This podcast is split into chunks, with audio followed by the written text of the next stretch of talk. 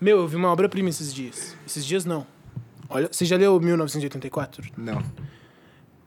Tem o Big Brother, Sei. 1984. Que é o cara que vigia todo mundo por tela de TV. Aí a Fly, que era uma integrante do BBB. Eu achei isso aqui incrível, assim, num nível muito incrível. A Fly, participante do BBB, acho que do ano passado. Ela gravou um vídeo no Story dando o livro capa dura do 1984 pra irmã. Gravando não, assim. Aí a irmã abriu e o livro era o, a caixa de presente. Porque ela cortou as páginas do livro e encaixou um iPhone dentro. Então a menina abriu o, o livro e tinha um iPhone com as Mentira. páginas cortadas. Mentira. Não acredito. Ela era do Big Brother, velho. Mano, tudo se encaixa assim de um jeito muito perfeito. Eu achei foda.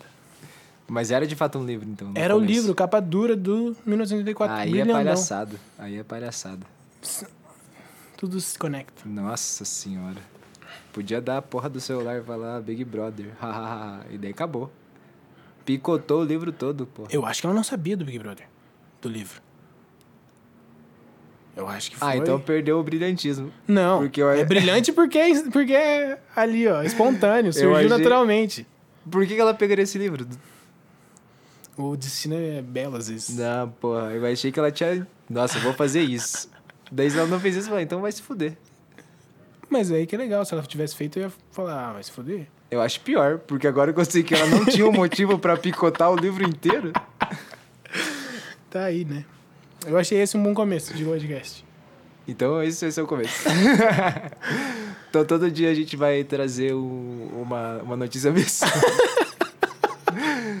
Tosco, tosco. Caralho, nada a ver. Acho que é bom a gente se apresentar, né? Então.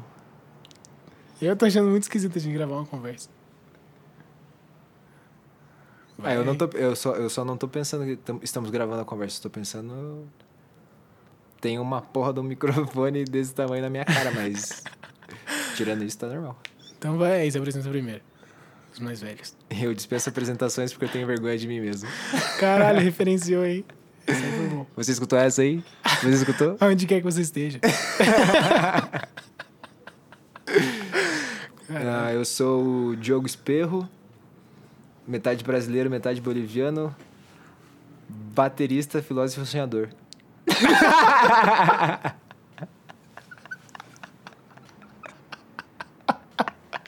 Ah, não, velho. Mais Eu devia vez. ter me apresentado primeiro. Se fudeu. Eu sou o Bruno Santos e é isso aí só. Tem mais nada pra dizer. O cara já referenciou duas coisas ali. Ah, não. Nosso podcast é um podcast sobre música e o que mais? A princípio,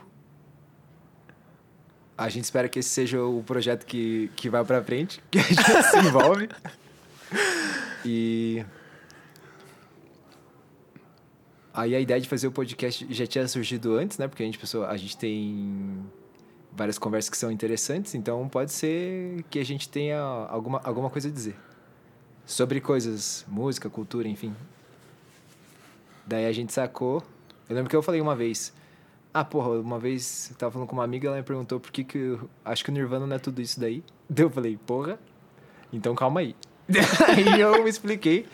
Aí falei da banda, falei da época, falei do contexto sociológico e tudo mais. Daí ela falou, nossa, que massa. Daí eu pensei, porra, talvez outras pessoas queriam saber isso daí. Porque eu quero saber isso daí, né? É, Dados, tenho dados sobre isso? Nenhum. Olha só, sentiu uma semelhança com alguém aí que a gente critica, mas. Mas é, eu vejo que as pessoas se interessam, né? Quando a gente troca essas ideias. E daí, tanto, tanto eu quanto você, a gente gosta de trocar esse tipo de ideia. E o fatídico dia que você chegou e falou: Ô, vamos fazer um, um podcast? daí acho que você explica aí por que, que você chegou com essa ideia. É. Não tenho essa confiança toda de que minhas conversas são tão interessantes. É. Como um sobre-humano aí. Como é que é o nome do teu psicólogo? É. o cara, inclusive, não tem mais psicólogo. Ele falou, não vai dar mais. Mudou meus horários de emprego. Mas Caralho. era Diego. Quer dizer, é Diego, mas Bom, não é mais meu Eu psicólogo. ia falar alô, Diego, mas então. Alô, qualquer psicólogo que tá escutando isso daí. Vamos me atender aí. Brunão tá aí, ó. Mas um colega aí me convidou pra fazer um podcast pra lançar seu single. podcast foi adiado, não fizemos ainda, mas me aqueceu o coração a sensação de existir a possibilidade de alguém ouvir o que eu quero falar. Já que ninguém quer conversar com a gente, a gente fala e vocês escutam. Então, quem está se propondo a ouvir, lamento, mas boa sorte. Um, um grande agradecimento, né? Um grande obrigado. Desde já. É, talvez você seja responsável por manter esse, pro- esse projeto em pé. Porque os últimos projetos ninguém ouvia e todos acabaram.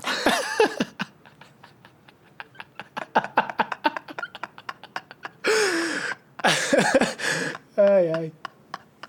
Bom, pra dar um contexto, é, eu e o Diogo tivemos banda, projetos aí, tivemos projetos de ter um projeto duo. Mas isso não morreu. Isso tá em pausa. É, estão todos em hiato. A A gente- banda, a banda acabou. Mas eu gosto de acreditar que tá em ato. É, eu já acho mais que acabou. Mas tudo bem também.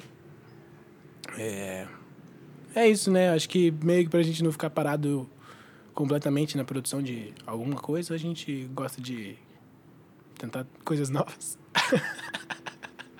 É e isso, empreender ideias e.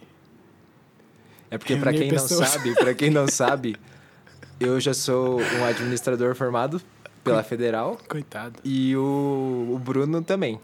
Informação. tá em informação, né? Um aspirante a administrador. Então temos aqui um mercenário com diploma e um mercenáriozinho no caminho. É, né? o que não faz sentido nenhum. Se você olhasse a nossa lata, você ia saber que, caralho, o que esses caras estão fazendo de administração? No geral, perguntam. Você veio assistir uma aula diferente aí? Na faculdade? Você é aquele cara que pegou a matéria isolada, né? Por que, que você escolheu fazer essa matéria aqui? Você pinta unha? O que, que teu pai é acha disso? Essa é uma boa pergunta. E esse cabelão aí? E esse cabelão aí é bom. E esse cabelão aí, acho que a gente é o excesso, a exceção dos cabelos curtos.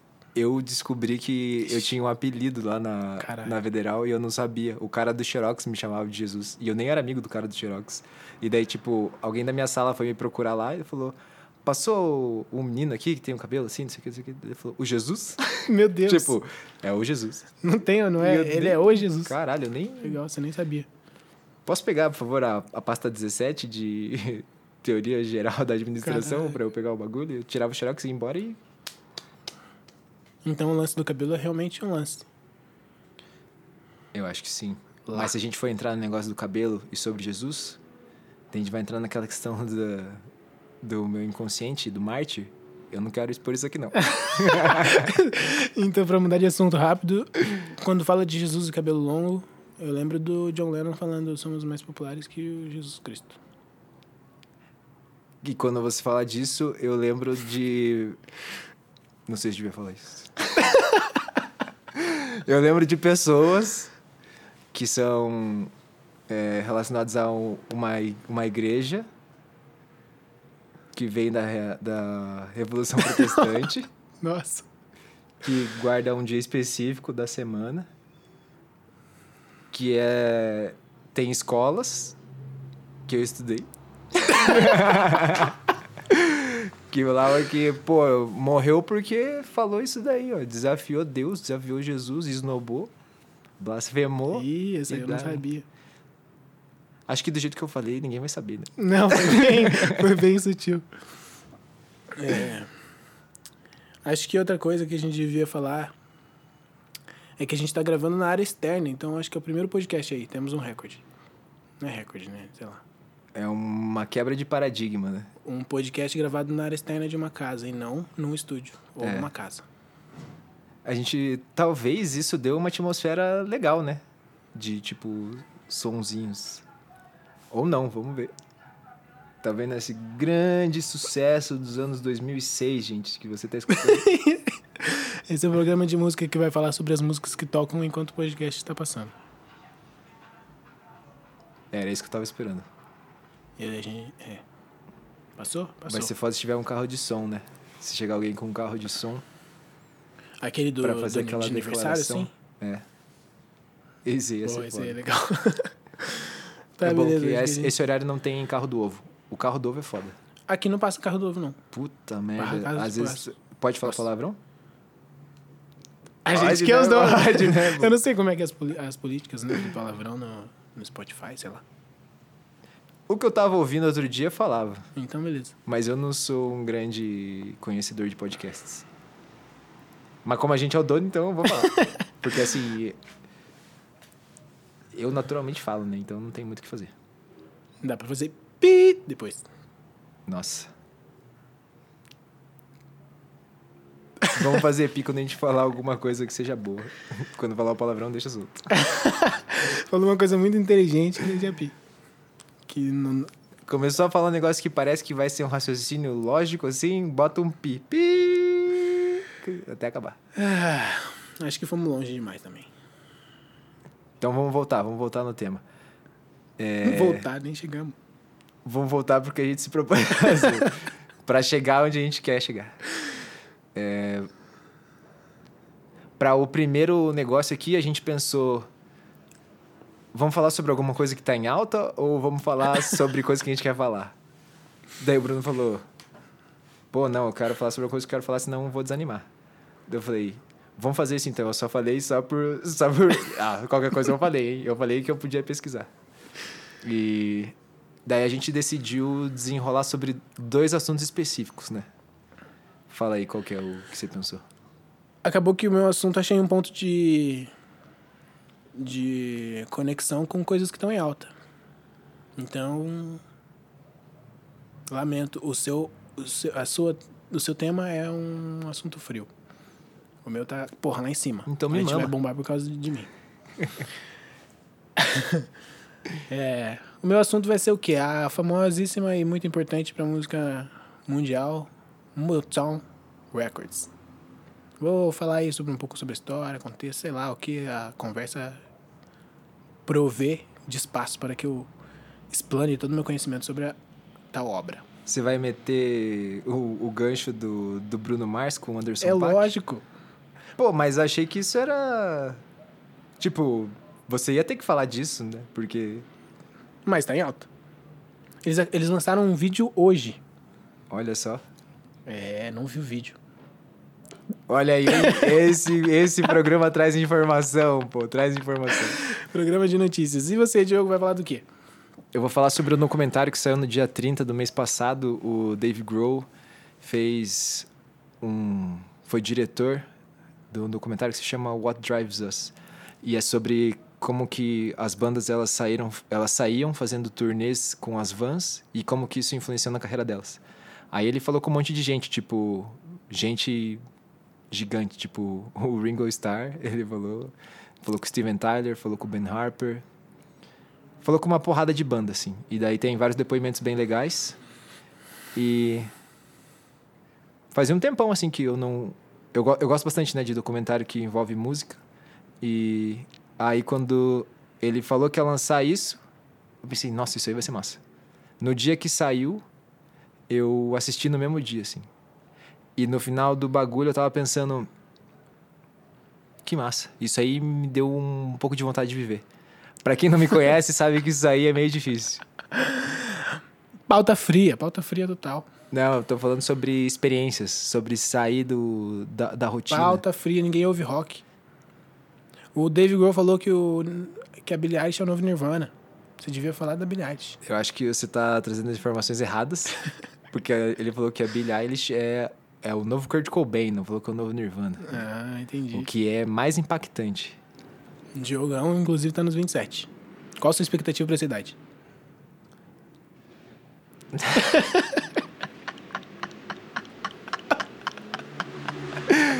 Porra, eu. Eu sempre. Não sempre, mas faz uns anos já que eu faço a piada de que não ia passar dos 27, né? Chegou, né? E a minha, a minha irmã falou: Diogo, esse ano não. Se você morrer, eu vou, eu vou atrás de você do jeito que for. Eu vou. Você tá. Eu, vou- ficar te perseguindo no, no sobrenatural. Daí eu, eu fui fazer uma viagem, né, sozinho. E todo mundo tava numa, num climão meio desgraçado, ele vai morrer nessa. E Não, não morri. Até voltei com um pouco mais de vontade de viver. E desde então eu não tenho mais feito essa piada aí. Mas eu realmente. Se, se acontecer, vai ser engraçado. Porque daí vai ser foda, né? O cara falou, falou, falou, falou. Olha aí, ó. Na hora que desistiu, né? Chegou lá, chegou lá. Porra, acho que não é uma boa ideia. Desistir, desistir é uma palavra forte, né? Mas. Deixou meio de escanteio. Eu- Em hiato, como todos os outros projetos. É, acho que é isso. Cara, a primeira coisa que eu que eu gostei foi que ele começou, o Dave Grohl, né, no caso, quando ele tava falando sobre como ele tava pensando no documentário, ele falou: "Ah, eu vou chegar nas pessoas e vou falar, ah, e aí como é que era sair de van?" Porque é, um, é uma parada diferente, né? Uma parada massa, assim. Você vai ficar, no caso lá, eles ficavam meses, assim, tipo. Às vezes, dois, três meses viajando dentro de uma van e que eles levavam tudo. Era todos os equipamentos para tocar, a banda toda, e daí, porra, se você tá levando todos os equipamentos para você tocar, mais quatro, cinco pessoas dentro de uma van, não sobra muito espaço. Então você tá o tempo todo com essas pessoas. E daí ele falou que era ao mesmo tempo nojento e e reconfortante, tipo, era, era massa. e daí eu pensei, nossa, isso aí vai ser loucura. O que aconteceu foi que, ao longo do documentário, ele mesmo falou que ele estava esperando que as pessoas elas iam falar sobre anedotas. Ah, aconteceu isso, aconteceu tal coisa. E na real virou uma parada muito mais profunda. Que é aí que eu vou falar que é uma parada sobre o que a gente precisa agora, tipo, é uma pauta atual que é relações, tá ligado? Oh, lançou a pauta quente. Gostou vem, dessa, Vem, né? vem, vem. Receba, Bruno. É, A gente tocava e, e, tipo, eu sinto falta de tocar, né? A gente nunca saiu, tipo, vamos viajar e tocar em tal lugar. Mas só de ir tocar em um lugar já era muito foda, assim, já era muito massa. E daí você imagina se a gente conseguisse pegar uma Kombi, uma van, qualquer merda e fosse viajar pra tocar, assim. Meu, isso aí é um rolê que eu tenho muita vontade. Nossa.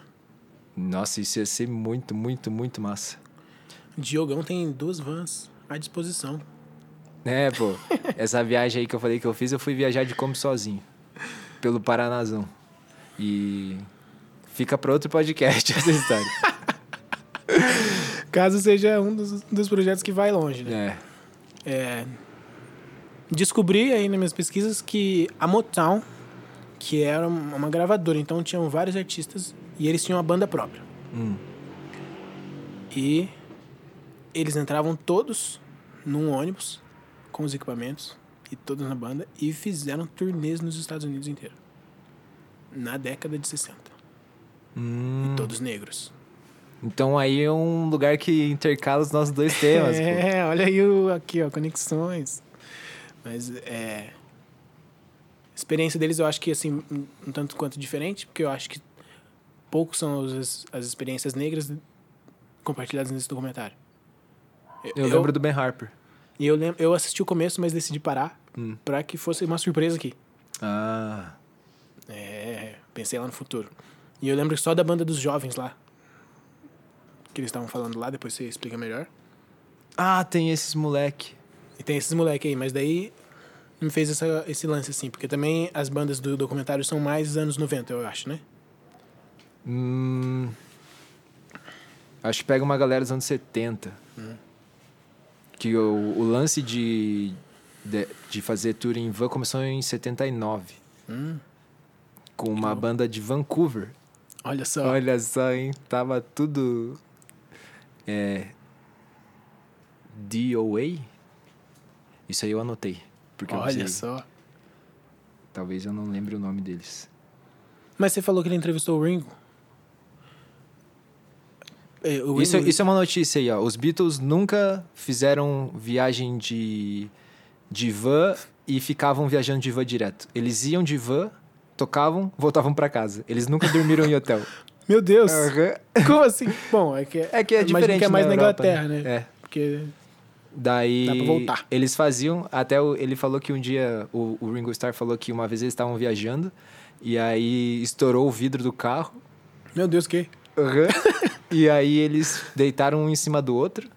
Quem ficava em cima tomava uma dose, eu não lembro qual era a bebida, mas tomava uma dose do bagulho e daí Quando ficava frio demais, essa, ele, essa pessoa descia e eles ficavam, tipo, de, nessa de ficar trocando. Eles deitavam em cima do outro, quem ficava com muito frio em cima tomava uma bebida, quando ficava frio demais, trocava e ia o próximo, assim. Eles ficavam nessa escadinha. Voltaram assim pra casa, ele falou. Acho que foi bom. Melhor do que não fazer show. Você tá pensando numa piada. Não deu, eu perdi o tempo. É, perdi foi, foi, perdi o foi. tempo. perdi o tempo. Ó, mas o que eu falei é DOA mesmo, o nome da banda, é uma banda de Vancouver. Em 1979, eles, ele- eles eram famosos por ser a banda que tinha uma van. Daí, Vancouver, pra quem não sabe, faz fronteira ali com, com os Estados Unidos, com Seattle. E daí eles foram pra lá e começaram a fazer, tipo, show, assim. Eles, eles que fizeram o lance de mapear quais eram os lugares que podiam tocar, tá ligado? Aí, nessa, eles conheceram uma banda que essa talvez você que tá ouvindo aí já conhece, que é o Black Flag. Você conhece, né? Tipo, Assim, não, que, daquele jeito. não é um grande conhecedor da discografia, mas você sabe que existe. Sim. E aí, eles fizeram amizade. Quando eles chegaram em Los Angeles, eles conheceram o Black Flag e daí fizeram trocar informações. Daí falaram: Ó, a gente passou por aqui, por aqui, por aqui, por aqui. Quando vocês quiserem chegar lá, né, fazer.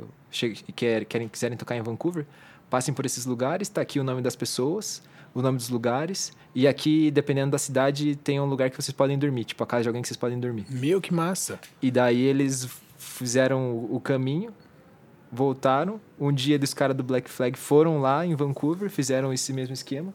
E aí eles começaram a fazer um circuito, tipo, do país inteiro. Tipo, a vida dos caras era... Saía, fazia a turnê com a van, atravessava o país, de um oceano no outro, assim. Nossa. Daí chegava, preparava outro show e saía de volta. Meu, muito, loucura. muito massa. Essa parte do documentário é bem legal porque eles fizeram uma animação, porque né, não tem registro dessa parada. Daí tem uma animação deles saindo com a van, deles mostrando, passando tipo essa folha com os Nossa, negócios. É muito, muito da hora. E parece que quando você tinha um lugar desse de, ah, vou chegar em tal lugar e tem uma casa que eu posso ficar, isso era um lance assim de, meu Deus do céu, caralho, eu tenho um, um hotelzão foda pra eu dormir, porque é bem melhor você dormir que seja num colchão mofado do que todo espremido na caixa de som, né? Então, Nossa, que massa. isso, foi, isso eu achei bem da hora. O resto do documentário ele é, mui- ele é muito legal, mas pelas experiências daí. Mas acho que enquanto você for comentando alguma coisa, daí eu vou falando o que me. Ah, isso aí se relaciona com, com tal história de tal pessoa, tá ligado? Acho que fica mais legal. Do que se eu falar. Ah, e daí tal pessoa fez isso, tal pessoa fez aquilo, tal pessoa fez aquilo. Bom, tinha esse lance aí da, da- do ônibus, né? Da, da, da gravadora. Então eram muitos artistas. E as experiências que eles compartilharam da época é de, de eles terem mudado um, alguma coisa. Porque quando eles iam viajar pro sul dos Estados Unidos na década de 60, Aí o bicho pegava. porra, segregação total. Tinha show que eles faziam com as plateias separadas. Caralho. Uhum, separada. Tem até foto lá de um. Tinha um corredor no meio e daí parte pra um lado, parte pro outro. É. Apanhava da polícia, mesmo em banda, com a galera famosa já. Tipo Marvin Gaye, é, The Miracles, que é, tinha Diana Ross também, que viajava junto. Então, um, um climão, né? Mas daí eles tava na mesma época, né? Tensão social nos Estados Unidos, Martin Luther King, então eles meio que encontravam com ele, encon- tinha, tem fotos juntos. E a música deles começou a, a amenizar o climão. É, começou a tocar música deles em rádio de música branca, porque tinha até as rádios eram separadas, né? É, com sucessos muito expressivos a ponto de tocar em todo mundo. Essa rádio que se comentou era tipo rádio universitária? Porque nesse documentário do, do What Drives Us, eles falam sobre como as rádios, uni- rádios universitárias foram importantes nesse movimento de sair fazer em tour, tour de van, porque isso está muito relacionado com o movimento punk, né? O movimento punk surgiu na década de 70, ali em 77. E daí em 79 que começou o DOA com o Black Flag fazer essas paradas. E daí as rádios universitárias, depois de um tempo, que começaram a, a tocar punk, né? Porque o punk é de, de quem é excluído, né? Então, teve daí espaço... Em, em dado momento, teve espaço o, a população negra viu que era um lugar que eles podiam se expressar também. Do mesmo jeito que a população operária, né? Uhum. O, no documentário, o cara ele fala, o vocalista do do ACDC, um deles, né? ele fala sobre como que era pra ele, tipo, ele não tocava nada, ele não cantava nada, daí ele queria ser baterista, na real. Só que daí ele falou, quanto é que é um... Ele, ele quanto é que eu gasto para comprar uma bateria? E ele tava trabalhando numa, numa fábrica, e quando ele fez 18 anos ele ficou feliz, porque daí ele falou, pô, agora eu vou poder pegar o turno da noite e eu vou ganhar mais por causa do, do período, né? Daí ele, com essa grana a mais, foi ver quanto que era a bateria e falou, puta, não dá. não tem como. E Acho aí que ele... deixa quieto. É. E daí com isso ele descobriu que daí que conseguia cantar. E daí ele fala muito sobre isso, tipo, sobre como que o, o punk, sobre como que o rock and roll dava essa voz pra pra essa galera, né? Que se a gente for ver em vários períodos da história, é muito sobre isso, sobre a classe operária se manifestando de alguma forma, principalmente no movimento punk. Até fora, fora e dentro do Brasil, né? O cenário do punk ali em São Paulo era de Era isso também. muito operário. O lance das rádios que você perguntou, não sei a importância das rádios universitárias, mas eu sei que tinha essa segregação entre rádios e um dos, dos hits da Motown que fez o lance dos jovens brancos irem comprar disco de uma pessoa preta, só que as capas dos discos de, pessoas pretas eram de pessoas brancas. Eram pessoas brancas na- nas capas. Inclusive tem um muito importante, um, um som muito famoso do Marvin Gaye, não lembro o nome do som, mas que é dele e a capa é um, um casal branco numa praia, assim, lindão. Hum, entendi. Mas é, até certo ponto ali tinha. Assim, tem esse lance, né? De importância da, da voz de povos minori, de minoria. Nessa época, meio que o Barry Gordy, que é um dos, a pessoa importante, da, o cara que inventou a gravadora e administrava tudo, meio que dificultou que os artistas falassem sobre política. Ou, assim, não era comum na época e também ele dificultou que isso acontecesse. Porque ele queria ser aceito. O lance da gravadora era fazer música pop. Era ser número um. E ele fazia o máximo para isso. Inclusive, um lance muito... Aqui, ó. Conexão com as nossas áreas. Motown, porque eles eram de Detroit, que era a Motortown, porque tinham indústrias Uhum. o Barry trabalhava na indústria. Ali estourando o Fordismo. Então ele trabalhando lá pegou as coisas do Fordismo e levou pra música. A gravadora era dividida. Tinha desenvolvimento de artista, tinha é, áreas de uma empresa, assim. Aham. Tinha essa- ele, a gravadora era ficava num lugar da cidade, eles compraram uma casa, assim, e foram com o tempo comprando mais casas na mesma rua. Hum. E cada casa era uma parte da, de uma empresa, de uma indústria que fazia música. Eles. Era bem assim. Vamos fazer o, ma- é, fazer o máximo de letra de hit pra chegar lá e, e porra, estourar. Uhum. Inclusive tinha voto pra saber, e aí, vocês acham que isso aqui é hit ou não é hit? Eles votavam, se, achava, se mais gente achava que era hit, lançava. Tipo uma comissão, assim? Tipo uma comissão. Caralho. Tinha. O desenvolvimento de artista era para deixar os artistas mais aceitáveis, entre aspas, né? Bem entre aspas, para serem consumidos. Então tinha desenvolvimento de artista para eles ficarem mais de postura, para não fazer muita cara e boca cantando, vestido arrumadinho, sem mascar chiclete, para ser aceito. O que é um lance disso aí, né? Tipo, o que, que eles tiveram que fazer, qual que era o pensamento do, do presidente ali, entre aspas, da empresa, para que rolasse. Isso, Isso, aí era em que época? eles abriram é, ele abriu né em 59 começou ali a estourar brabão em 71 set- em 61 62 Uhum. com o, com o som do The Miracles eu acho é é isso aí uma loucura mesmo me perdi no raciocínio Você, eu não, eu não sei se, se ele tá envolvido, mas quando eu, eu vi o documentário, eu pensei. Na, a primeira vez que eu vi, não, né? Mas daí eu, eu revi, porque eu pensei, ah, eu vi faz um tempinho, então vou dar uma olhada. Fala do Charles Gabriel, que ele é um músico bem.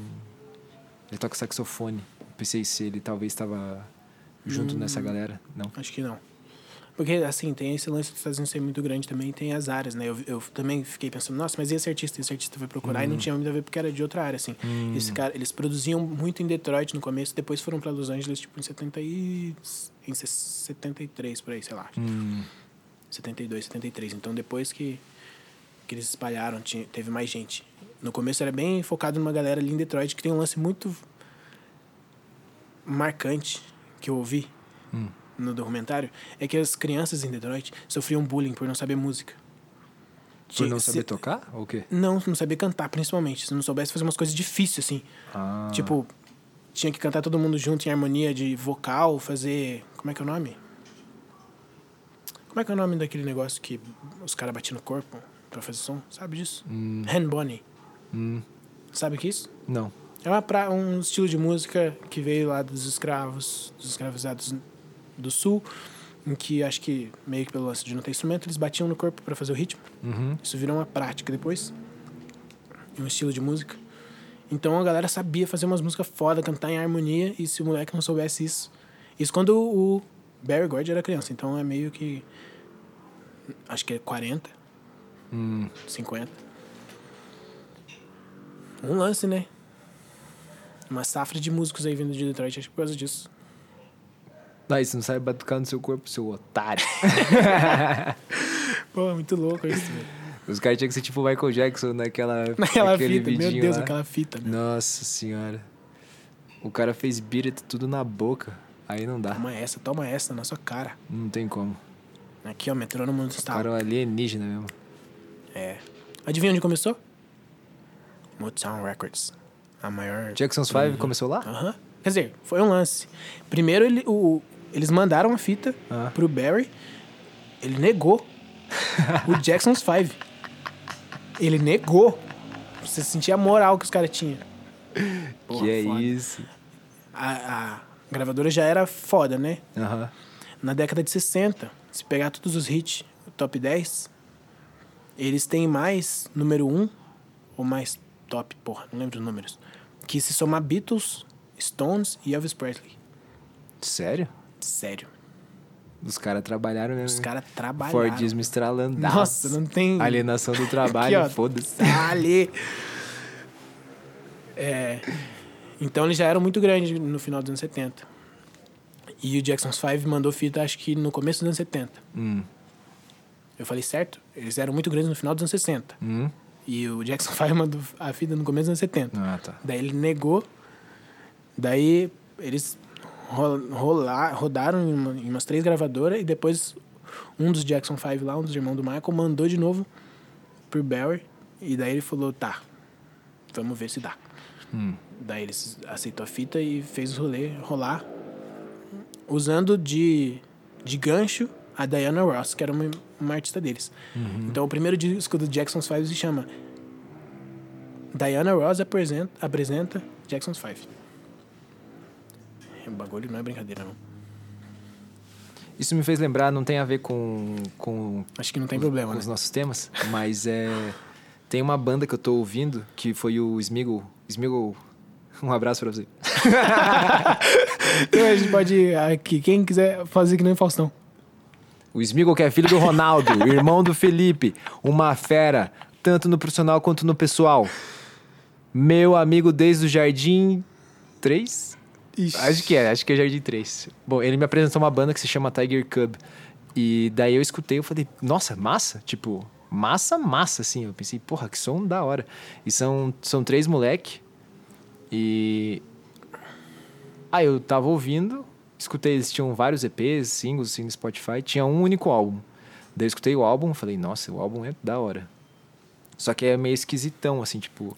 Não é que ele é, né, sei lá, não é progressivo nem nada, mas eles, mesmo fazendo as músicas em 4x4, eles deixam umas acentuações nos lugares que são incomuns. Então, você tá ouvindo você fica meio... Porra, caralho, o que que ele tá fazendo? E é bem da hora. Eu pensei, por que que não, por que não virou? Tipo, tinha vídeo, eu via vídeo deles e eles, eles começaram a lançar algumas coisas uns meses atrás. que, tipo, as, as, as bandas que eu toquei, a, a Telúrica ou a Darko, tinha, tinha mais visualização que os vídeos dos caras. Eu pensei, caralho, isso aqui tá no Vevo.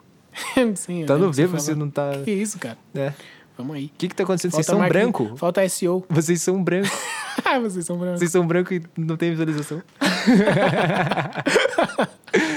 Daí, o Pearl Jam, o Stone, que é um dos guitarristas do, do Pearl Jam, ele usou uma conta, acho que a conta do Facebook do, do Pearl Jam, e postou um vídeo que eles lançaram faz poucas semanas, assim, que é a música se chama Funeral. Daí é, é diferente, que é só ele tocando violão, daí tem cello, violino, mas eles, tão, eles gravaram numa Bonitão. igrejona, assim. Nossa, que Então legal. é massa. É outra pegada do som. Mas é bem bonito a, a música, assim. E daí ele, falou, ele elogiou, assim, falou, nossa, que banda legal, não sei o quê. Apadrinhou bonito ali. Putz, eu falei, nossa, vai, vai. assim, agora, agora vai. Daí quando eu fui ver depois o... Eu vi esse vídeo uma hora depois que eles tinham lançado. Acho que não tinha 100 visualizações. E daí depois eu mostrei, acho que... Eu não lembro quem eu mostrei. Tipo, não tinha chegado em mil visualizações. Depois que o Stone postou lá, 14 mil. Nó. Eu falei, nossa...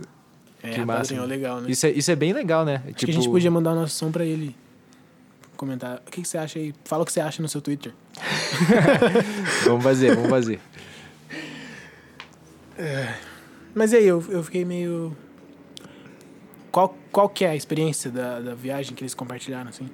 Tipo, não as experiências O pontuais. que que, o, o que que une tudo, né? É, o que que o... Fala aí, esqueci o nome dele. O Dave Grohl? É, o que que ele falou que tem em comum ali? Isso é o bagulho, tipo, ele, ele tava falando, ah, tem. Eu achei que eu ia só ouvir várias histórias, mas tem alguma coisa que faz todo mundo fazer isso. Porque nada garante que aquilo vai se pagar. Né? Nada, nada, nada garante. Você tá saindo, indo em lugares que te deram um, um endereço que você vai falar com a pessoa pra você tocar. Ainda mais naquela época, né? Tipo. Não tinha Quem, Pix. quem, é, quem que é a pessoa que vai... Você não tem um evento no Facebook pra você chamar as pessoas e falar, ou vai lá, eu vou tocar lá. Os caras chegavam no lugar e às vezes tocavam pra cinco pessoas, entendeu? A gente com, efeito no, com um evento no Facebook... Às vezes tocava pra cinco pessoas. Contando a minha família. é... Esse- essa aqui foi a parada legal. Que o nome do. O nome do documentário é justamente o bagulho de. é, o que, que te move, né? What drives us é o que, que faz. O que, que te direciona, alguma coisa assim. E. Era o, o desconhecido. Todo mundo queria sair de casa e fazer alguma coisa. Tem um, o Ben Harper falou um bagulho que eu achei bem massa. Ele gravou uma música com a. Aquela guria que uma vez a gente foi fazer um ensaio e daí eu mostrei a música e você falou: O que, que você tá ouvindo, Diogo? Lembra que eu falei: Olha essa percussão. Sim, é, é a Vanessa da Mata, mas Vanessa é um da. Mata, Vanessa da Mata. Ele gravou essa música com ela. Ih, caralho. É, Mas ele é um artista solo, só que ele tinha uma banda. Aham. Tipo, ele tem uma banda que tá com ele. Sim. Mas o nome dele não é. Ele não é tipo o Dave Grohl, que é do Foo Fighters, ou o Dave Grohl, que é do. Nirvana. Ele é o Ben Harper. Uhum. Tem uma outra história dele bem legal, vou contar depois. Mas essa, essa primeira parte, né? Ele falou: ninguém pega uma guitarra e pensa, eu vou fazer uma música para conseguir um contrato de um milhão de dólares. Eu vou fazer uma música para conseguir tocar na rádio e conseguir tantas coisas. Tipo, não é baseado numa métrica. As pessoas fazem isso com podcast. É baseado em você fazer algo que seja verdadeiro e que daí isso vai ressoar e tipo as pessoas vão escutar. O contrato, a gravação, a grana, os shows, isso vai ser uma consequência.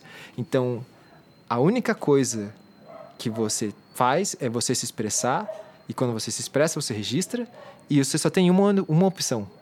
A tua única opção é pegar a tua banda, se enfiar num carro e sair por aí conquistar o mundo. E daí eu falei, caralho, sim, cara. Tipo, eu lembro que quando eu era menor, eu, eu, eu vi uma entrevista do, do Kurt Cobain, ele falando nessa pegada, assim. Ah, você não tem que fazer a parada porque você quer ser famoso. Não é pra você fazer uma carreira. É porque você, você quer fazer isso daí. E daí eu pensava, cala a boca, né? Tipo, o que você tá falando, pô? Você tá fazendo porque você quer, você quer viver dessa parada. Mas quando eu comecei a tocar um instrumento de verdade, eu entendi, tipo, não é sobre não é sobre uma carreira, é sobre você se expressar. Porque até até no momento quando a gente não tava fazendo nada, eu e você, né, tipo, de música assim, eu não tinha outra opção. Eu tinha que escrever, tipo, não dava para não fazer a parada. Uhum. É uma parada, é, o- é o que te move, é o que te faz acordar de manhã, tá ligado? Olha que bonito isso aí, hein, galera? Vocês estão ouvindo? Vocês estão ouvindo? E isso e daí é isso que reflete em todo mundo. Todo mundo tinha isso. De daí tem as questões que estão relacionadas com o punk, né, de não se de não se conformar, de querer fazer coisas diferentes. Tem a ver também com o momento com o momento histórico do, do país. Que não, não tem como separar, né? Como que a, a sociedade vai influenciar o tipo de expressão cultural que vai ter no momento. Caralho, esses cachorrão aí vão ser foda, né? Ih, Depois. Agora que eu vi. Caramba. Mas enfim. É... Silêncio aí. Brincadeira, nem aqui em casa. O... Outra coisa legal que eu achei que o Ben Harper falou é que você você não quer entrar num carro e ficar 20 minutos com a tua família. Mas você entra num carro e fica três meses com a tua banda rodando, tá ligado? E ele falou: se aquela primeira vez que eu saí não tivesse sido com essa galera, não tivesse sido numa van, eu não teria com essa mesma banda até agora. Que é a banda de apoio, né? Se eu não me engano, é The Criminals. Acho que é isso o nome da banda. É bem massa, inclusive tem uma música que eu gosto muito deles que do Ben Harper com essa banda se chama Please Bleed. Pra você que tá sofrendo, você que tá triste, pode escutar essa daí. Depois fala comigo em qualquer lugar aí. Eu não sei como é que você vai me achar, mas meu nome é Diogo Esperro. Vai estar no link, porque a gente sabe tudo de SEO. É isso aí, pra quem não sabe, eu não sei nada de SEO. Mentira, eu sei sim, tá? Se você tá querendo me contratar, não pode porque eu já sou contratado. O cara tem contrato de exclusividade. Exclusividade. Alô, um abraço, Diogo Salles. Meu Deus, as pessoas vão ouvir isso mesmo. Eu vou ficar com vergonha. Pelo menos o Smigo e o Diogo Salles vão ouvir agora, porque eu vou falar, eu gravei um podcast e falei de vocês. Nossa, tem que falar de alguém aqui. Tem que falar, né? É assim que se faz. Eu falei do Michael Jackson. Eu tenho que mandar um abraço. Abraço, Matheus Voigt. O cara mandou um abraço no podcast, ah não. Acha que tá no vídeo no YouTube? Live? Agora é assim, problema de auditório. Ai, ai. Você percebeu isso também, tipo, quando você estava fazendo as pesquisas? Eu, eu pe- pelo que você estava falando, eu penso que o que o- no contexto da Motown Records, falei certo? Hum, acho que sim, você sabe mais inglês do que eu. Então é isso. É, Até tem mais, tipo. Não é. Tem... O, o que move eles é, é mais até do que. Do que a galera que estava falando. Tipo, sei lá, tava falando com o Steven Tyler, por exemplo. Pô, o Steven Tyler, né? Ele é gigantesco, assim. E daí ele tava comentando sobre. Ah, quantas vezes já não chegaram mais de mil vezes perguntando pra você? Ele falando com o Dave Grohl daí. Achei que você tava perguntando pra mim. Não chegaram Assim, o o, nível de- Steven Tyler falando com você e o Bruno, né, com certeza. O nível do- das duplas de conversa são bem. são iguais, né? Mas tudo bem, fala o que ele falou. É muito mais importante. Acho eu que a tua resposta teria sido melhor, mas tudo bem. É, o Steven Tyler fala pro Dave Grohl, quantas vezes já não chegaram mais de mil vezes pra você perguntando, ah, eu tenho uma banda, o que, que eu faço pra eu explodir? Daí ele falou, Todo mundo pergunta isso pra mim mesmo. é, você tem que tocar nos lugares aí, nos bares, nos pubs, até você não conseguir mais. Tipo, você tem que tocar até você ficar bom. Nossa, Aí- essa frase aí. E daí eu pensei, porra. Então, isso é um bagulho, né? Isso Tipo, ele respondendo hoje, né? É hoje essa resposta. É hoje. Hoje, no meio da pandemia, você O tem que que é ir nos muito bares louco. e tocar. Não, cara, deixa eu fazer uma reflexão aqui. Porque é muito do que a gente pensa quando a gente. Porra, usa o meio digital, aparece na na internet. Mas esses caras não pensam muito só nisso também, né? E é difícil de fazer isso hoje em dia, porque tem esse lance na internet. Acho que isso pode ser um bagulho pra gente falar depois. Num outro podcast, que é sobre. sobre como vai ser a experiência de música ao vivo. Porque eu sinto que antes não tinha muito isso. Sei lá, era bem, era bem nichado, né? E, e em show era uma coisa de gente que gostava de em show. É, e eu acho que talvez as coisas vão mudar, né? Porque. E tanto no sentido de que as pessoas talvez queiram voltar aí em show, quanto no sentido de que a, a mídia digital agora tem um outro peso, né? Hum. Porque todo mundo teve que dar um jeito de fazer a parada rolar na mídia digital. Todo mundo que tinha como fazer, né? e não é como se, ah, agora todo mundo vai no show, não foda-se aqui. Então, acho que vai ser um. Levantou o sarrafo para tudo. Mas isso é para outro papo. O lance que eu queria falar era no sentido de tem uma diferença entre você ser um músico e você se expressar e você saber que isso que faz você levantar de manhã e fazer alguma coisa e de você ser um músico e querer se expressar, mas você não poder entrar no ônibus, você não poder entrar num café, você não você tem lugares específicos que você pode ir e aonde você pode ir. E daí a parada que você foi ver era de justamente como que essa galera que tem tudo isso já tem mais um peso do caralho de, meu, eu tenho que dar conta de fazer, de fazer essa parte aqui, que já é treta, e sobrepor todas essas barreiras sociais, né?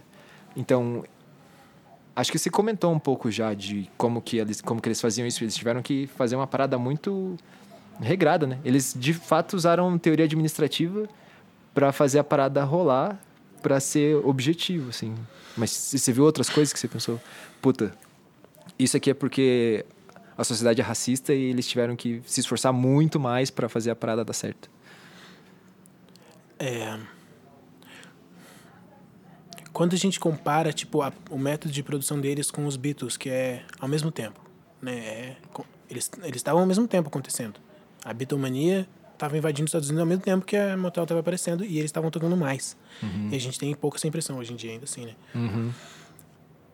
Mas os Beatles estavam gravando na Inglaterra, na EMI, um dos maiores estúdios que, que tinha na época e que, que repercutiu até hoje. Tipo, ainda existe esse lance.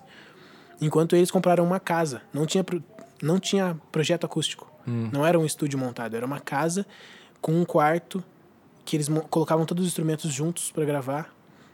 O reverb deles era o banheiro. Hum. A câmera de echo chamber era o banheiro. Eles gravavam, eles mandavam o som do mic lá para dentro para fazer o reverb dos caras, uhum. sabe? Tinham um, eles falam nisso no documentário e nas coisas que eu leio, falam nisso como legal, né? Mas é esse é o reflexo disso assim, é uma galera que não tinha essa grana. O Barry emprestou dinheiro da família, 800 dólares da família para abrir a, o bagulho. Uhum. E começar com gente que também estava começando. Ele começou com crianças trabalhando também, sim, trabalhando os, os cantores, o Steve Wonder era criança, a Diana Ross era criança quando, quando começou, assim, era outro lance. Porque não tinha essa grana toda, né? Uhum. E, assim, conseguiram fazer o que eles queriam, né? Eles estavam nos números um o tempo todo. Mas isso ressoou nos artistas também, né? Tipo, eles, eles... Chegou um momento que eu acho que é perto do final dos anos 60, que eles queriam falar de outras coisas que não fosse música pop, tipo amor e festa, assim. Uhum. Que era isso, né? Música pop normal. E o Marvin Gaye, que lançou um dos álbuns mais influentes de todos os tempos, com meio que abrindo espaço para que os negros falassem sobre política nas músicas, que é What's Going On. É. é foi tipo, ouve essa música aqui. Ninguém achou massa, todo mundo falou, não, a gente não pode gravar essas coisas. Daí ele falou, não, vamos lançar. Daí eles lançaram, deu certo, daí os caras permitiram, o Barry e, os, e a galera lá permitiu que ele fizesse um disco baseado nisso. E daí começou a rolar. E daí o Steve uhum. Wonder também teve espaço para falar sobre isso. Uhum.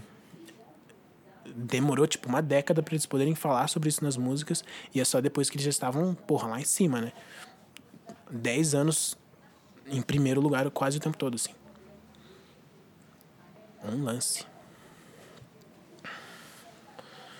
Isso é um bagulho, né? Tipo, tem que. Vou trazer a escola de Frankfurt aqui. Meu Deus, o cara foi longe. Eu tava vendo um negócio sobre. Isso hoje sobre indústria cultural É. do Adorno. Vem, vem, vem. Você, tipo, como você faz pra massificar a arte? né? Não que. Não tô querendo dizer que, tipo, eles não falaram o que eles, o que eles queriam falar, mas em primeiro momento eles tiveram que, tipo. Nossa, dá aquela. Nossa. Raspa aqui. Olha.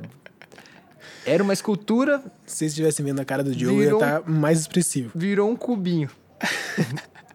né? Ainda é o cerne do bagulho ali, mas, porra, era uma pessoa inteira, virou um cubo. Pra depois poder chegar a falar. Agora a gente vai falar o que a gente quer falar. O Marvin Gaye ficou um tempo sem, sem cantar, assim. Acho que ele ficou dois anos de ato, assim como na nossa banda, né? Porque ele não aguentava o lance, assim. Tava na... Porra, um período foda, né? Guerra e o cara... Nossa, um caos. Acho que era a guerra do Vietnã, ele- né? Ele tava incomodado, violência nos Estados Unidos. Ele levou... Porra, levava soco de polícia. Tem história dele lá. E ele ficou sem cantar. Uma amiga dele faleceu também. Daí ele ficou sem cantar, que cantava com ele, a Tammy Terrell. Acho que é essa. E daí ele voltou porque ele precisava falar daquilo, senão ele não conseguia mais fazer música. Se, eles continua, se ele continuasse naquele lance, ele não ia fazer mais música. Daí ele fez aquela música, daí deu certo, daí ele pôde fazer e daí ele continuou fazendo. Porque se não, se não fosse isso, que é o que você falou antes, né? O que que... O que, que what drives us? Falei tudo errado. Não, tá certo. se ele não pudesse falar do que ele tava sentindo naquilo ali, ele tinha parado já. Ele veio com uma música foda e, porra, deu certo. Deu certo. né? Porra, é isso aí. Aí é um dos discos mais. Porra, pancada. O Ben Harper tem uma história que era muito legal. Eu não lembro qual era a cidade que ele morava. Mas ele falou que era assim. Ele tinha o violão dele. Aí um dia a mãe dele mostrou um, um- Eu não lembro qual era o nome desse artista. Mas ela mostrou um artista. Daí ela falou, não, qual que é o nome desses caras? E daí ela falou, não são esses caras. É um cara só. Tipo, o cara tocava violão e daí ele tocava com, com o dedão, ele fazia uma técnica como se estivesse tocando baixo. E os outros dedos ele tocava o violão e desossava, assim. Ele falou, é isso que eu quero fazer. Não? Daí ele começou a estudar violão. E um dia, os vizinhos de muro dele viram ele tocando. Só que ele tava tocando uma parada pop, assim. Acontece que os vizinhos de muro dele eram uma banda que se chamava Christian Death. Eles eram Que- uma banda punk que, tipo, eles eram tão. Meu Deus do céu, quem que são esses moleques que eles fizeram desvalorizar o bairro, assim, tipo, porque eles moravam lá, naquela casa. Meu Deus, o quê? Aham. E daí eles viram ele tocando lá, eles chegaram com um monte de, de, de vinil. Falaram, você tem que começar por aqui. Daí era tipo The Clash, Dead Kennedys, Nossa, tipo, outras paradas assim. E daí eu falei, caraca. E daí quando ele contou isso, o Dave Grohl falou: Christian Death eram os seus vizinhos dele? Aham. Que Foda, né? Isso é Mano, foda. cagada. Essa história eu achei muito. Nossa, eu fiquei chocado. Imagina você fazer um bairro desvalorizar só porque você mora lá. Meu. Você conhecia essa banda? Você conhece? Não, não. Foi só pelo nome. Foi só pelo que ele falou. Nossa. Eu lembro, me lembra, essa história me lembra. Puta, agora eu não vou lembrar o nome do qual país que era, mas eu acho que eram uns death metal de países nórdicos, assim. Hum. De uma época que a galera. O, o contexto que eu vi, eu não sei se é só isso, Hum. mas o contexto que eu vi é. Lá tava tão de boa na década de 90, eu acho. A vida tava de boa. Bem-estar social estralando. Uhum. Sem assassinatos. Acabou tudo, tá tudo bem. Uhum. E daí o death metal veio uma galera estranha, assim, que botava fogo em igreja e fazia o caos, assim, na cidade, porque eles não tinham mais nada pra fazer, porque tava tudo bem. Os caras estão era esse entediados, né, bicho? Estão Acho que era esse nível. Chegou uma banda dessa num bairro e desvaloriza. Outra coisa que, que eu achei massa, isso. Geralmente, quando eu vejo esses documentários de música, eu, eu, eu, eu sinto alguma coisa, né? Tipo, sei lá, Montage of Hack. É um outro documentário que eu, eu, eu vi, eu fui ver no cinema, e daí, Nossa. tipo, eu vi depois e. Sei lá, tinha um dia que exibia no cinema e era só no Cinemark do Parque Shopping Barigui. Eu moro no Santa Cândida. Você Se foi. você tá em outra cidade, é longe. É bem longe. E ele foi de bicicleta, sem dúvida. Dessa vez não, fui de carona. Quem foi assistir com você? Foi a minha irmã e a Elisa. A gente foi assistir Montage of Heck. Nossa, não sabia nem que passava no cinema. Quer dizer, Era uns bagulho né, assim, cinema. tipo- Passou no cinema. É. Esse documentário passou, tipo, um dia. Tem o documentário, o Back and Forth do Foo Fighters, que eles fizeram quando lançaram Wasting Light, que foi o, o álbum que eles gravaram na garagem do Dave Grohl. Eles Nossa, também, tipo, foi muito longe pra mim, né? Teve um dia, tipo, foi um dia. Um dia vai passar no, no Shopping Estação. Era só nos UCI, acho que é o Estação e o Palladium. E daí, tipo, eu. Porra, eu vou. E daí eu, eu lembro que eu fui comprar dias antes, assim, o ingresso na bilheteria. Primeiro que comprou Eu o fui lá, ingresso. eu quero comprar o ingresso pro documentário. O cara falou, não, não é hoje não. Eu sei.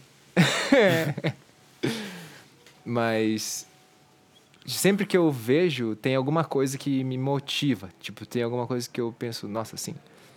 Uma dessas coisas desse documentário foi que ele todo é baseado sobre isso, né? Sobre você ir atrás do desconhecido, sobre você fazer coisas que você ama e você se expressar e você saber que talvez isso não retorne, mas você está fazendo porque você precisa fazer, porque você quer fazer. E vários artistas falam sobre isso, tipo, sobre nunca desistir, sobre essas coisas assim. Só que o Flea daí, ele falou uma parada que nossa, eu falei, "No- é isso assim. Ixi. Você que é artista, que tá ouvindo aqui, Se liga. se prepara. Segura esse rajado. Ele falou: "Não tem maldição pior do que você nunca cantar uma música que ficou dentro, que ficou presa dentro de você." Porra, ele falou isso e eu falei: "Meu Deus do céu, Mas é parceiro. foda." Porque assim, Pra ele, adianta estar num caderninho? Ou tem que cantar? você tem que, acho que você tem que expressar.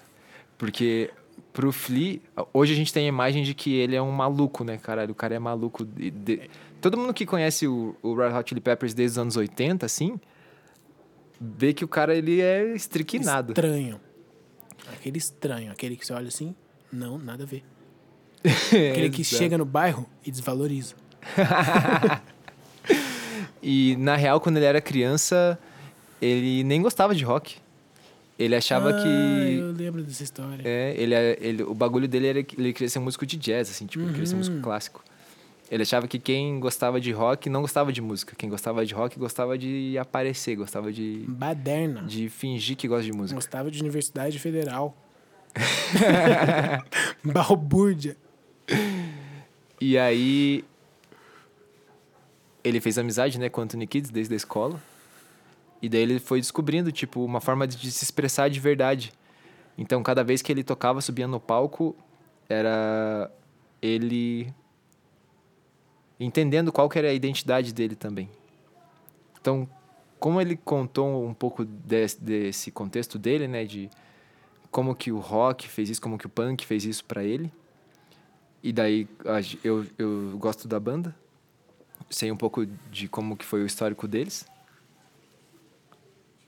Ver o cara ali e, e ele, ele falar essa parada, eu pensei, nossa, é, é isso. Não importa o que, que, vai, o que, que você vai fazer, onde é que você vai chegar, o lance que você precisa fazer, porque se você não fizer, Já era, filho. já era, tipo, é a pior maldição, é você ficar com a música presa dentro de você. Tem alguma coisa que você viu nas suas pesquisas e você falou, meu Deus, essa parada. Nas pesquisas, não. Mas tem um, um lance que eu acho que você carrega isso pra você antes de ver esse doc. Que a gente tem uma, uma perspectiva diferente de trabalhar com música, né? Hum, E eu acho que pra você tem mais disso. De. É um lance que eu preciso fazer mesmo que. Mesmo que eu não esteja só fazendo música. uhum, E, e para mim é um pouco diferente, né? Porque eu preciso estar Uhum. só fazendo música, assim, eu quero, né? Não que eu precise. Mas eu acho que você carrega isso de antes já. Sim. lance de, mano, eu preciso falar as coisas, não importa o resto, eu preciso estar falando isso só. uhum. Mas é isso aí. Massa, então, eu acho que com isso a gente fecha o primeiro episódio aí, depois de todos os percalços. O nome é. Não sei. A gente vai ter que falar o nome, né? Porque quando for lançar vai ser o, o bagulho. Porque, tipo, a. O lance vai ser ver no Instagram se alguém tem alguma sugestão de nome. Porque, de fato, quando a pessoa escutar isso daqui, você está escutando isso daqui, o nome desse podcast é Lugar Nenhum. Não, cara. é, ué. Você falou que, tipo, quando a gente lançar a parada, a pessoa já vai, tipo, não, vai ter mas que a gente nome. pergunta no Instagram antes de lançar o podcast. Então talvez não é lugar nenhum. Só que daí a gente vai ter que dar um contexto, assim, dá pra gente cortar um pedaço e falar, olha, isso aqui a gente tá fazendo. Hum. Qual que é o nome? Mas eu não sei agora, tô na dúvida do que fazer. Porque é, o nome tem que ser a ver, né? Daí a pessoa tem que ter ouvido. Bom, É, eu acho que na real faz mais sentido só falar o nome é lugar nenhum e acabou. é, pra você que tinha esperança, A pessoa nem vai ouvir nada disso, tipo, vai ser tudo cortado só. Daqui até aqui falaram sobre ter um outro nome. Joga fora. Bom, encerramos aqui o nosso projeto mais longínquo. Não, a telúrica foi mais longínqua. A gente tem esperança de... É. Assim, se a gente considerar só o tempo, né? Se a gente considerar a produtividade, Tem um EP, tem um EP. já tem um episódio. Tem que fazer pelo menos cinco episódios pra ter a mesma coisa. Ah, pra quem não sabe, a Telúrica tem até um... Um, um web documentário. De cinco É episódios. verdade, é verdade. Eu achei que era disso que você tava falando. Pra quem não sabe, não, né? Ninguém sabe. Mas na real, que- tinha gente que sabe. Teve gente que me parou na PUC pra me perguntar sobre Ah, isso. não, é mentira. É verdade. Gente que você conhecia? Era uma guria de um outro curso de saúde. Ah, não. Ela chegou e falou: "Ô, você, Você- você, é Ah. você, você faz o bagulho lá. Você do-" sentiu o gostinho, então. Teve uma vez que um cara me parou na rua. da fama. Lembra que eu ah, falei? é verdade. Nossa, por que só você? Ninguém mais da banda recebeu esse, esse... Tudo isso dos fãs.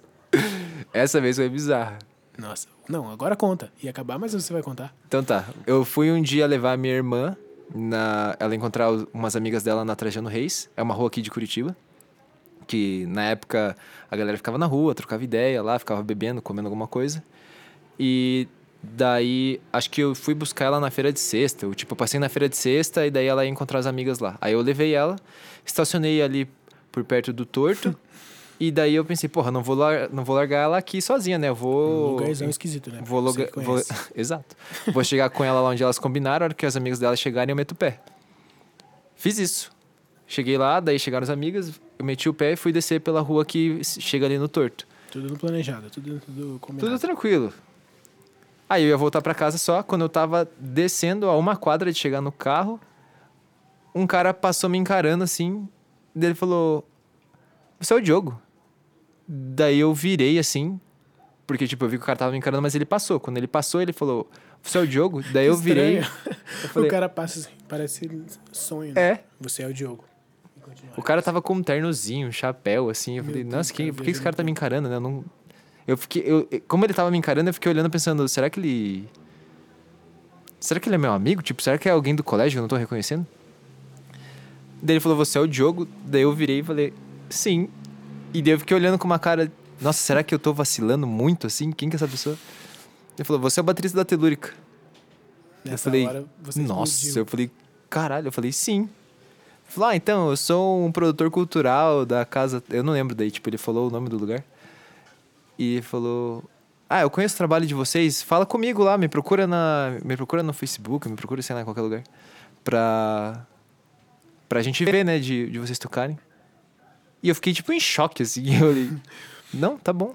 Pra você que achava que tava ouvindo podcast de dois completos anônimos, não, não, não, não. A gente já tem um grande renome na cidade de Curitiba. E, e é essa a história. Eu fui reconhecido por ser o baterista da Telúrica. E agora, do grande podcast. Baterista do podcast, não. baterista do podcast. Bom, é isso. Fechamos o primeiro episódio. Adeus, até a próxima. É, siga seu sonho sempre. Como já dizia o Di Ferreiro do Zero. Eu vou falar pra você assistir Sociedade dos Poetas Mortos e daí siga o seu sonho. E siga daí o, o capitão, que é o professor, né? Nenhuma referência a nada militar aqui, por Que que é isso, por favor? Vamos respeitar. Então é isso, valeu.